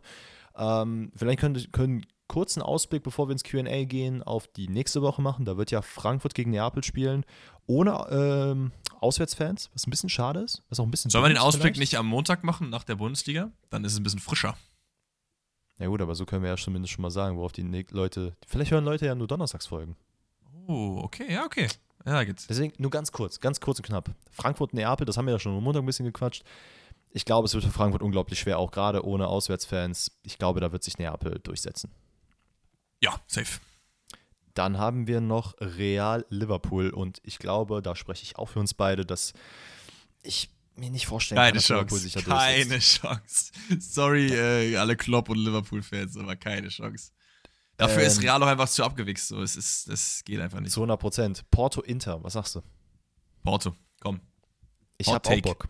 Also ich, ich muss ja jetzt noch irgendein Team dick unterstützen. Und wenn das nicht Porto ist, wen- wer denn dann? So, deswegen Ja, Benfica. Muss, Obwohl, obwohl, ja, Benfica ist ja dann der Rivale von Porto, ne? Ja, stimmt. muss, jetzt, muss jetzt nicht unbedingt sein. Aber ich würde mir natürlich auch trotzdem freuen, wenn die weiterkommen. Da haben wir noch ein viertes Spiel, aber welches ist denn jetzt gerade? Leipzig City. Ach ja, Das wird du auch hast gesagt schwierig. Leipzig, ne? Ja, weil ich so ein bisschen drauf getippt habe, dass Guardiola sich äh, auch wieder mal vercoachen könnte. Wie es ja auch vielleicht Mhm. schon teilweise im Hinspiel getan hat. Aber ja, ich, ich bleib dabei. Ich werde meine Meinung jetzt nicht ändern. Aber ich hoffe, einer der beiden Ja. Underdogs kommt weiter. Entweder äh, Leipzig oder äh, Porto. Dass ich jetzt hier zu Leipzig halte, liegt aber auch einfach daran, dass es so ein bisschen Not gegen Elend ist, sage ich ehrlich. Ne? Also Ja. bei jedem Also anderen ich, Verein wäre ich dann für wen anders, glaube ich. Ich, ich, glaube, ich glaube, Leipzig wird es nicht schaffen aufgrund des äh, Schlagerausfalls und auch der von Nkunku. Glaube ich, wird es einfach ein bisschen, bisschen schwer, auch wenn man da Leimer reinsetzt. Aber ich glaube, der, man hat schon im Hinspiel gemerkt, dass Nkunku auf jeden Fall auch hier und da gefehlt hat. Von daher. Aber ja, ey, schließen wir das Thema Champions League ab und würde sagen, gehen wir ins QA rein.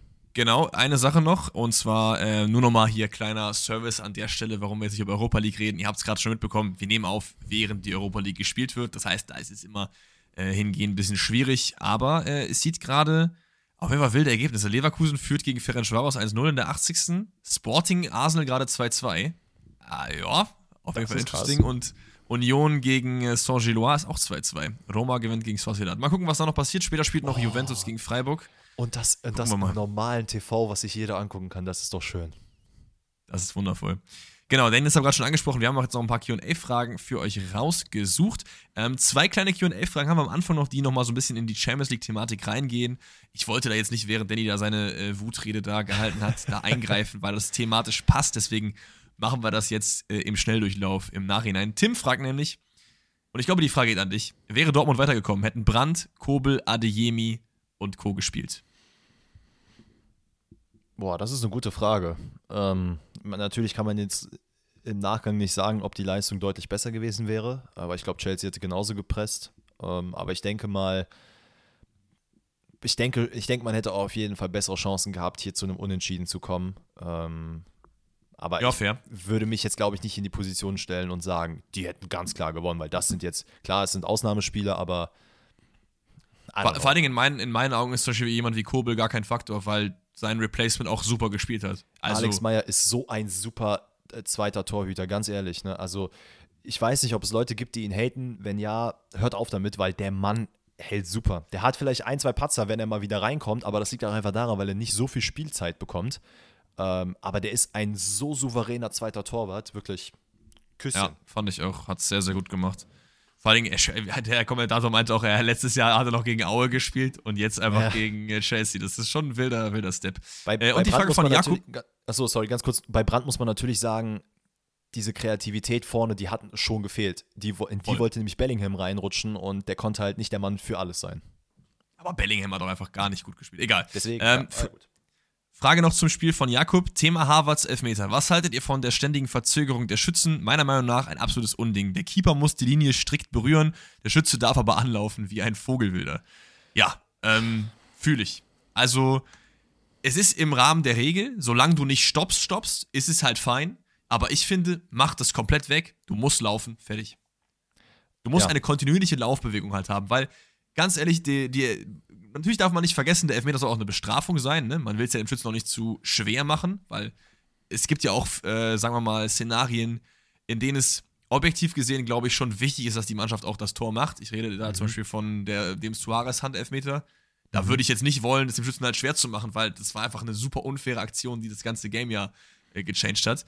Deswegen muss man auch ein bisschen aufpassen, aber dieses äh, dem Keeper wirklich komplett gar keine Chance lassen, finde ich auch schlecht. Also diese komplett zu stoppen oder auch diese Pogba-Anläufe, lass doch so einen Käse. Vor allen Dingen, das machen auch alle äh, äh, Jugendspieler dann irgendwie nach, hat er auch in der Frage geschrieben, der Jakob, da stimme ich ihm aber auf jeden Fall zu.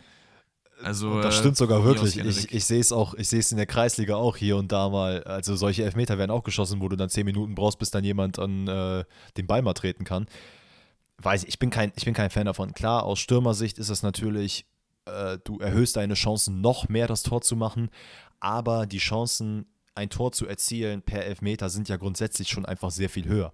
Deswegen denke ich mir halt auch, mach von mir aus den Panenka und lupf den irgendwie so halb rein, das ist ja nichts Verbotenes, aber dieses, ich stehe jetzt nochmal da und du siehst ja, mein Körper bewegt sich Millimeter nach vorne und ah ja, doch, jetzt ziehe ich da drauf. Genau wie dieser Lewandowski. Wobei bei Lewandowski finde ich noch ein bisschen weniger schlimm. Ich fand jetzt bei Harvard sehr, sehr krass. Jorginho hat auch einen ekelhaften Elfmeter. Aber, aber Jorginho springt ja zumindest. Der, der bleibt ja niemals stehen. Also ich ja. finde, der sieht halt weird aus, aber es ist wenigstens eine flüssige Bewegung so. Ja, also es wird immer, ich glaube, es, entweder man müsste es wirklich so sagen, mach eine Bewegung, lauf, weil sonst pfeife ich es ab und dann gibt es halt keinen Elfmeter mehr, weil diese ständige Wiederholen ist halt auch Quatsch. Ähm, müsstest du halt einfach sagen, entweder ihr lauft oder es gibt halt kein Schlupfloch oder irgendwas dazwischen, weil es werden immer irgendwelche Stürmer Wege und Mittel finden, wie sie dann irgendwas tricksen können. Deswegen. Wahrscheinlich.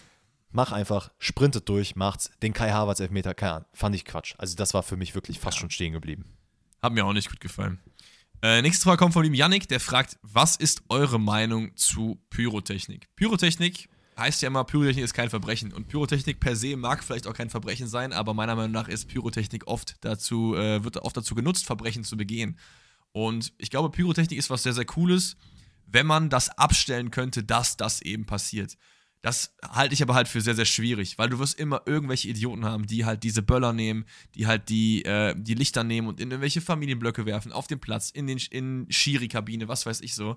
Ähm, und das ist halt super, super ungeil. Und solange du das halt nicht irgendwie hinbekommst, äh, bin ich eher nicht so der größte Freund von Pyro. Ich finde, es sieht schön aus und ich.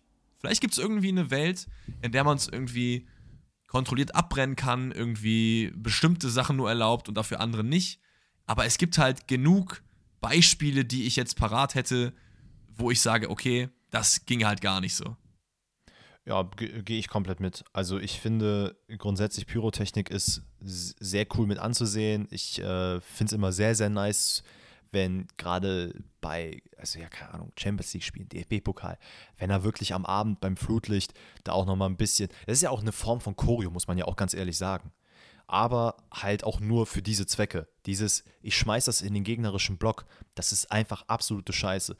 Also, es gibt keine Paradelösung dafür, wie man es machen kann, aber in der, in der reinen Theorie müsstest du eigentlich erlauben können, ähm, dass in einem gewissen Block etwas gemacht werden kann und dieser Block muss einfach rundherum einmal abgesperrt werden. Das sieht halt scheiße aus, das ist kacke, es fühlt sich wahrscheinlich auch kacke an, aber ich glaube, um es international und genera äh, generell einfach ähm, möglich zu machen, müsstest du das eigentlich, also müsste man sowas machen. Und das finde ich ist natürlich kacke, aber weiß nicht, ich bin so, ich bin zwiegespalten. Ich finde natürlich diese negativen Sachen von Pyrotechnik gar nicht geil. Ähm, ich ich finde es persönlich nicht schlimm, wenn das Stadion einfach ein bisschen verrauchter ist, weil das zieht in der Regel weg. Das ist zwar natürlich ein bisschen blöd, wenn das Spiel dann stehen bleibt, aber weiß nicht, für mich gehört es irgendwie so ein bisschen dazu, aber ohne die negativen Verstehe ich. dahinter.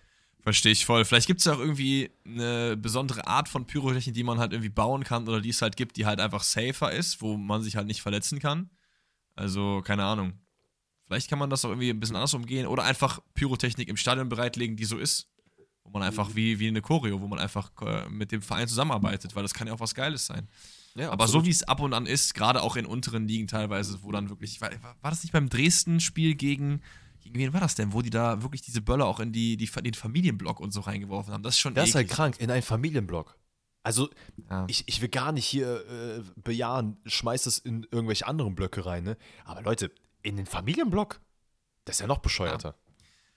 Keine Ahnung. Ich weiß nicht, ob es Dresden war oder ob äh, es gegen Dresden war. Ich will jetzt ja auch nicht irgendwie den Finger zeigen. Da gibt es überall dumme Leute und überall schlaue Leute, um das jetzt nochmal zu äh, sagen. So, weiter geht's. Ähm, Manu hat eine, auch eine wilde Frage eingesendet. Der fragt nämlich, oder die, ich weiß es nicht, äh, gibt es im europäischen Profifußball gekaufte Spiele? Also Bestechung von Schiris etc. pp. Ja, Willst du oder ich das? Ich kann Mach. gerne anfangen, weil ähm, ich glaube, nein, weil ähm, zu viele Augen drauf gucken. Und je mehr Augen drauf gucken, desto easier wird es halt entlarvt. Und gerade in der modernen Zeit, wir, wir leben in Zeiten von VAR. Ich glaube, in jeder Top 5 Liga gibt es den, den VAR. Deswegen, wie sollte ein Schiri noch, wie kann ein Schiri noch so krass das Spiel beeinflussen, wie das noch früher der Fall war? Ich glaube, gehen wir in unterere Ligen, gehen wir in unbekanntere Länder, dann auf jeden Fall schon eher, wenn du jetzt sagst, ey, weiß ich nicht, hier vierte griechische Liga so, safe kann das da der Fall sein. Aber ich glaube nicht, dass jetzt in der Champions League äh, Primetime 20.15 Uhr dann da Danny Mackeli hier einen 100er bekommt und dann einen Elfmeter pfeift. Der würde ja eh zurückgenommen werden. Und wenn nicht, dann wäre es ja ein riesen, riesen Farce und er würde nie wieder was pfeifen können. So.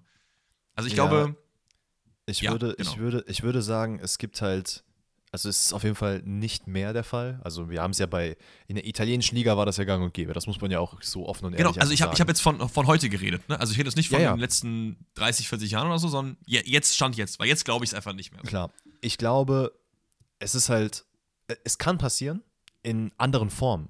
Also es wird, glaube ich, kein Schiedsrichter mehr so gezinkt werden, dass er halt ein Spiel dahingehend umentscheidet, dass er, "Ja, das ist ein Elfmeter, aber das Foul habe ich nicht gesehen, weil, ne, wie du sagst, der VAR, der löst auf jeden Fall einiges aus. Es gibt Linienrichter mittlerweile, die ja auch nicht unbedingt alle gezinkt werden müssten dann. Aber was ich glaube, was der Fall ist, oder was sein könnte, ist, dass du ähm, Sportwetten halt hast und sagst, okay, Spiel XY, es soll so viel und so viel gelbe Karten geben. Und das kann ein Schiri beeinflussen, ohne dass der VAR da drauf guckt und ohne dass er in irgendeiner Art und Weise da ja, negativ für behaftet wird. Klar wird man dann sagen, ja, warum hat er da eine gelbe Karte gegeben? Ist ja komplett bescheuert. Aber ich, mein, ich weiß nicht, welchen Bericht ich gesehen habe.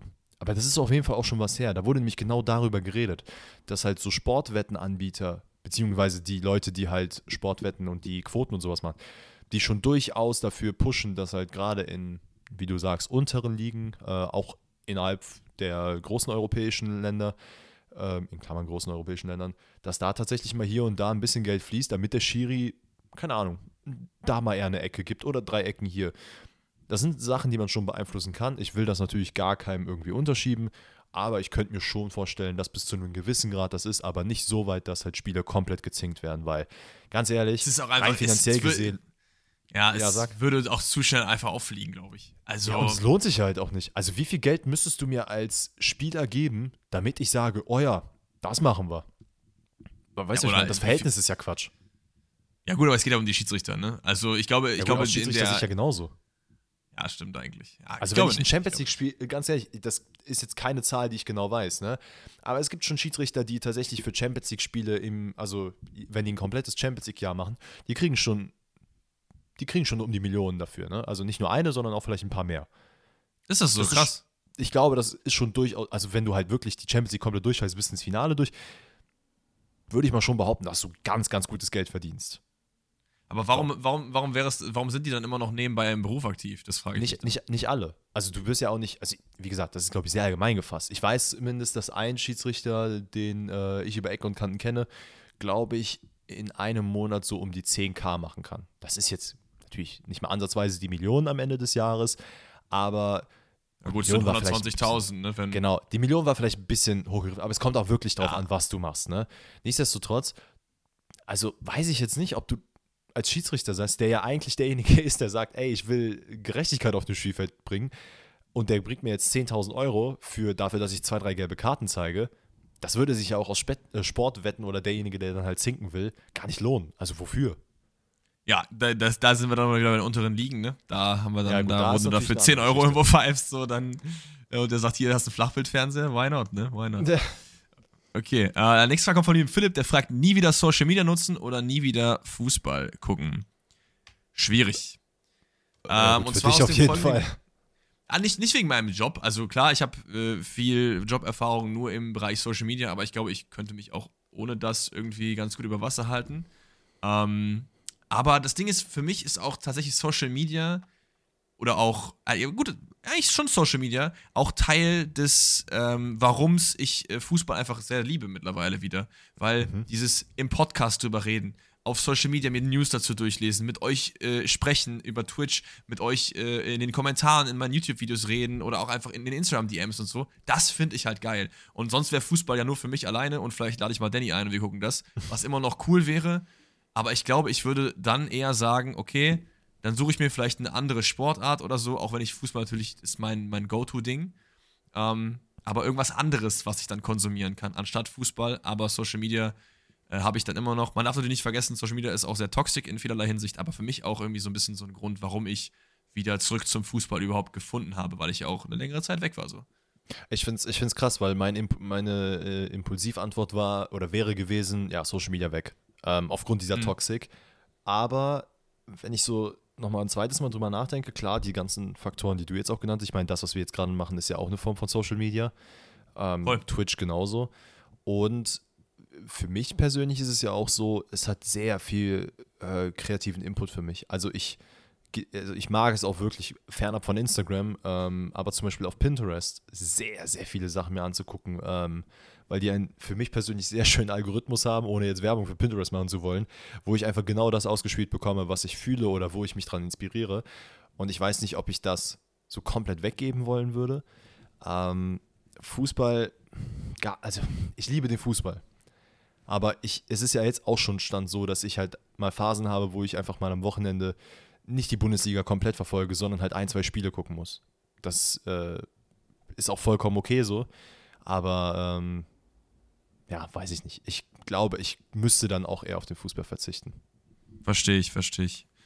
Ähm, so, Janis hat uns ein Overrated, Underrated, Properly Rated geholt oder rangeholt. Und zwar Schweizer Edition. Hast du Bock? Let's go.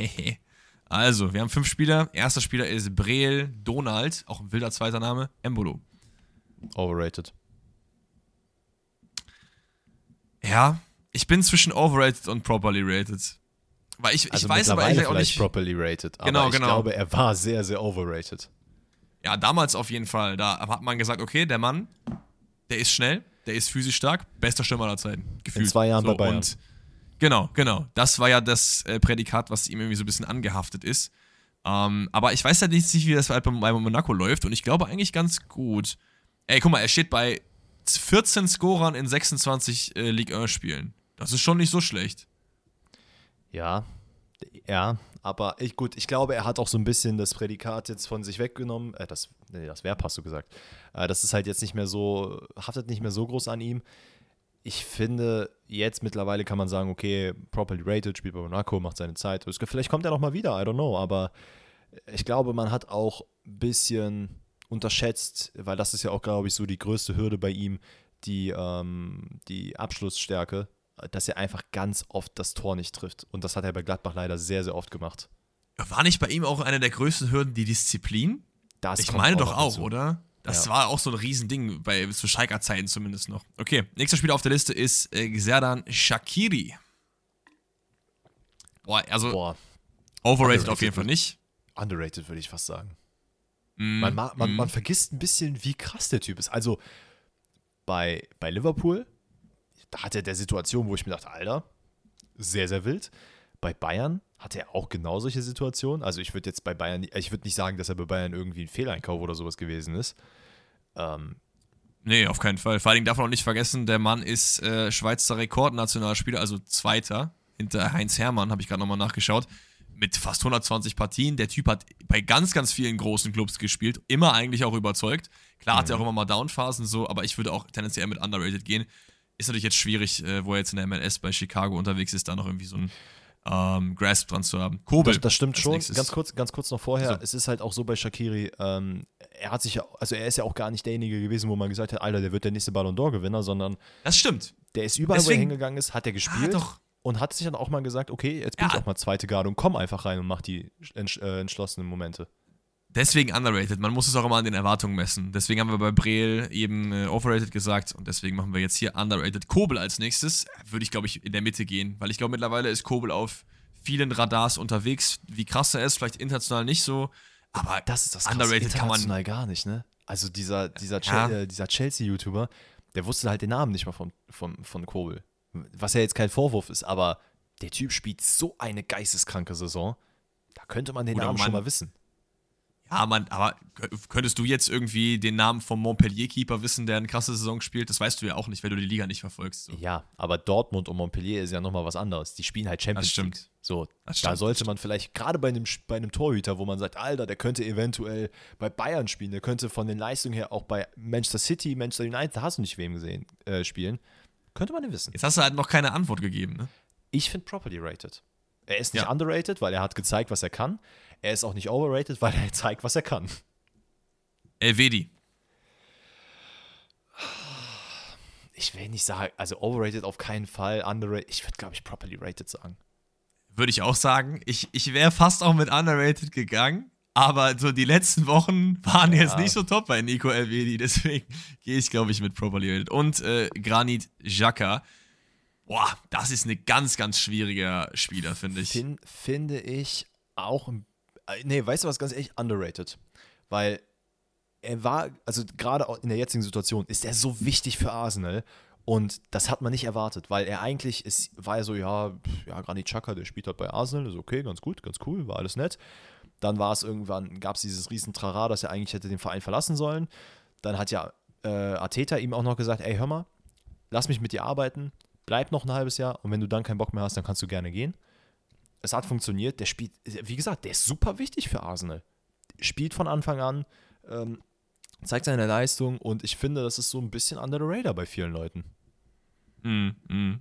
Ja, würde ich, glaube ich, mitgehen. Hat auch natürlich viel Schelte von Arsenal-Fans bekommen, die er nicht so krass verdient hat. Okay, ja. zwei kleine Fragen haben wir noch. Die erste kommt von Nick Mann und der fragt, wenn ein ausländischer Verein euch als Jugendspieler ein Angebot machen würde, zu welchem Verein würdet ihr gehen? Und ich, wir hatten, glaube ich, schon mal so eine Frage so in die Richtung, aber ich wollte so ein bisschen darauf hinaus, würden wir überhaupt gehen? Weil es geht ja um einen ausländischen Verein und da sind wir ja Jugendspieler. Das heißt, wir sind irgendwie, weiß ich nicht, 13, 14, 15, 16, 17. Mhm. Und ich weiß nicht, ob ich so Bock hätte, ins Ausland zu gehen, wie ein Jamal Musiala. Ich glaube, das war auch so jung, dass er nicht so viel Einfluss drauf hatte, weil er noch wirklich ein Kind-Kind war, so. Aber wenn, wenn ich jetzt mit 16 Angebot bekomme und ich bekomme eins von Leverkusen, was jetzt irgendwie 10.000 Euro im Monat ist, sage ich jetzt einfach mal, und ich bekomme eins von Chelsea, was 20.000 ist, dann glaube ich, bleibe ich, glaube ich, bei Leverkusen, sage ich dir ganz ehrlich.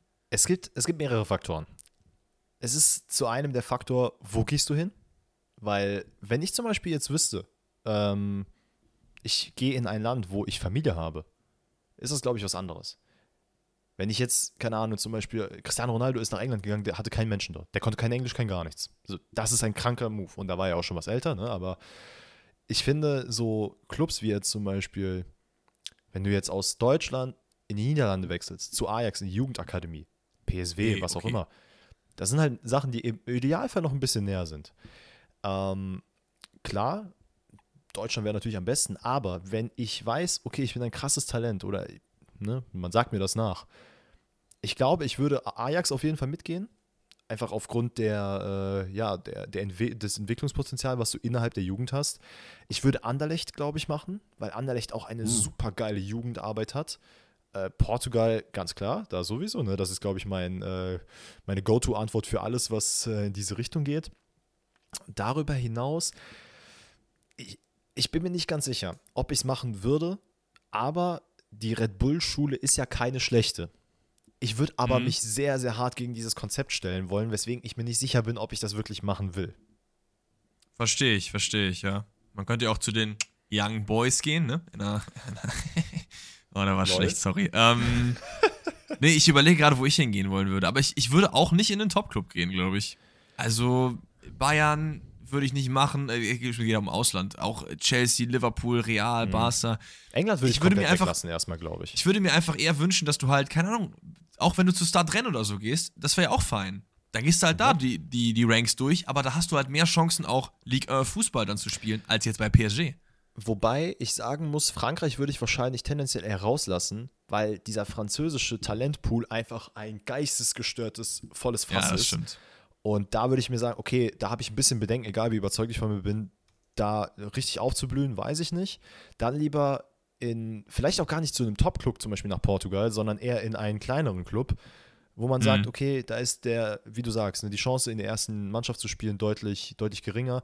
Und ich glaube, die Niederlande oder Belgien sind auch so Verein oder sind Länder, wo das halt auch schon durchaus möglich ist. Gerade ein Verein, guck mal, aus dem Ausland wechseln Leute nach Dortmund, weil sie ganz genau wissen, als Talent werde ich hier gefördert, ich habe hier ein gutes Umfeld und ich werde halt hundertprozentig irgendwann mal in der ersten Mannschaft spielen können. Und das gleiche hast du, glaube ich, auch bei Ajax, das gleiche wirst du bei Henderlecht haben. Ähm, keine Ahnung, ich weiß nicht, wie es bei Club Brügge ist, aber könnte ich mir auch zum Beispiel vorstellen. Aber meine Antwort wäre Ajax, PSW oder Anderlecht. Verstehe ich. Obwohl Ajax ja auch schon einen sehr, sehr tiefen Talentpool gefühlt hat. Ne? Das naja. stimmt. Okay. Eine äh, Frage haben wir noch, die ist ein bisschen off-topic und eigentlich ganz witzig. Wir haben sie trotzdem mit reingenommen und die kommt von Simon. Wenn eure Mütter einen Fußballstar daten würden, wen hättet ihr dann am liebsten und wen nicht? Also quasi als Vaterfigur so mäßig. Problem ist natürlich, dass die meisten Fußball, die jetzt spielen, nicht wirklich unser Vater sein können. Also Sondern wir eher deren. Prä präzise eigentlich keiner. Ja gut, wir eher deren ja eigentlich auch nicht, ne? Also wir sind also in der Mitte so. Danny ist äh, 26 mit 25. Also ich glaube, so äh, passt das vom Alter nicht. Aber wir würden jetzt einfach mal sagen, okay, wir sind jetzt 10 und das ist jetzt jemand, der äh, unserer Mutter beisteht oder so. Also kleine Anekdote dazu. Ähm, ich, Jetzt es kommt's. war- Meine Mutter hat übrigens mit Nee, Zlatan Ibrahimovic irgendwie. Ja, okay, Alter. Nee, aber die WM 2006, glaube ich, da habe ich mit meiner Mom vorm Fernseher gesessen und ein Frankreich-Spiel angeguckt. Und dann habe ich mich gewundert, meinte so, hä, warum guckst du das Spiel? Und dann meinte die so, ja, hier eine Freundin hat gesagt, da ist äh, irgendein Spieler, der zieht immer sein Trikot aus, wenn er ein Tor schießt. Und der soll wohl einen echt guten Körper haben. Und ich war so, hä, wie meint sie? Und ich glaube, sie meinte David Trezeguet. Oh, Den muss ich jetzt nicht unbedingt als Vaterfigur haben, aber fand es ganz witzig, dass das jetzt, als du mir die Frage jetzt gerade gestellt hast, ist mir das direkt in den Kopf geschossen. Ansonsten, weißt du, we weißt du, wen meine Mutter mal richtig toll fand, aber eher, Ah. weil er so nett ist und nicht, weil er so geil ist? Jürgen Klopp. Kein Witz. okay, Also die krass. findet, der hat so einen netten Charakter und so, die, der ist so, die hat auch ein Interview mit ihm gelesen und so und sagt, boah, der ist so nett und der ist so bodenständig und er hat da so, er sagt, wie der mit seinen Spielern umgeht und so, das fand ich richtig toll. Ich glaube, ich glaube, den finden sie, finden sie gut so. Meine Mutter Aber hat sieht auch so ein bisschen aus wie mein Vater, ne? Also so vom Typ, vom Typ, vom Ja, Typ, kind so. Bart, so ein Ey, bisschen, ich, ne? muss, ich muss sagen, meine Mom hatte damals sehr viel, ja, also in der Jugend, sehr viele Crushes auf ähm, deutsche Spieler, aber ich kann mich partout nicht dran erinnern, welche es waren. Lothar Matthäus. Der auf gar keinen Fall. Ähm, aber wen ich. Ich musste irgendwie, warum auch immer, an Henri denken. Uh. Hätte ich irgendwie, fände ich cool. So, der Mann ist eigentlich auch, soweit ich ihn einschätzen kann, bodenständig. Der ist, ähm, der hat eine geile Karriere. Ich glaube, von dem kann man sehr viel lernen. Der hat ja auch nicht umsonst in, äh, in Belgien jetzt auch da die Stürmer, also den Stürmertrainer gemacht. Hm? Weiß nicht, könnte ich mir schon vorstellen, dass Henri. We- Weißt du, an wen ich nur vom Charakter her denken würde? Schuppomoting. Ich glaube, der ist so ein Ja. geiler Vater. Ich meine, das fand Also- ich so geil, als er den, als er sein, als er der bei dem einen Interview dem Kameramann gesagt hat, hier zeig mal nicht mein Kind, alles gut, lass ihn mal raus, bitte. Das fand ich sehr, sehr geil. Ja, ja, finde ich auch. Das wäre jetzt so meine spontanste Antwort. Wen nicht, war auch noch die Frage, alles, was arrogant rumläuft. Also kein Ronaldo, kein Zlatan, kein Neymar, kein, auch kein Messi, also, keine Ahnung. Ich überlege gerade, ob es noch irgendeinen Spieler gibt, der so richtig für seine Familie brennt. Also da gibt es wahrscheinlich ein, also Tausende. Aber mir fällt jetzt gerade keiner so ein, wo es heißt, Alter, das ist Familienstempel ganz groß geschrieben. Außer vielleicht Neymar, der jedes Mal zu dem Geburtstag seiner Schwester nach Brasilien fliegt und verletzt ist, in Klammern. Ähm, aber ich glaube, Mhm. das wäre mir persönlich wichtig, weil es, ich glaube, es ist schon sehr hart, einen, einen Vater zu haben, der Sportler ist. Den wirst du, glaube ich, nicht so krass oft zu Hause sehen. Das stimmt, ja, das stimmt. Okay, dann würde ich sagen, sind wir auch wieder am Ende des QAs angekommen. Ihr habt es wieder bis zum Ende der Podcast-Folge geschafft. Dafür danken wir euch für äh, euren Support, auch in den letzten Tagen. Äh, wir können auch ein bisschen transparentmäßig sein.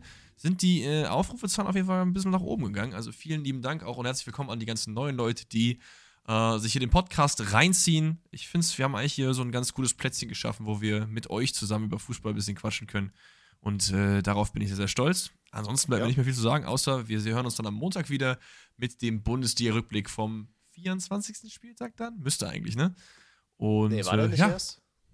ja, dann der 25. ist ja jetzt auch nicht so Irgendeinen wichtig. Spieltag werdet ihr euch am Montag anhören, Kinders. Also das wird schon alles. Also auch von mir natürlich Küsschen an euch alle, dass ihr so viel Liebe da lasst, sowohl in den DMs als auch Kommentare. Und habt ihr nicht gesehen. Leute, wir lieben euch, das wisst ihr doch. Das, das ist richtig. Also, bis dahin. Ciao, ciao. Vamos.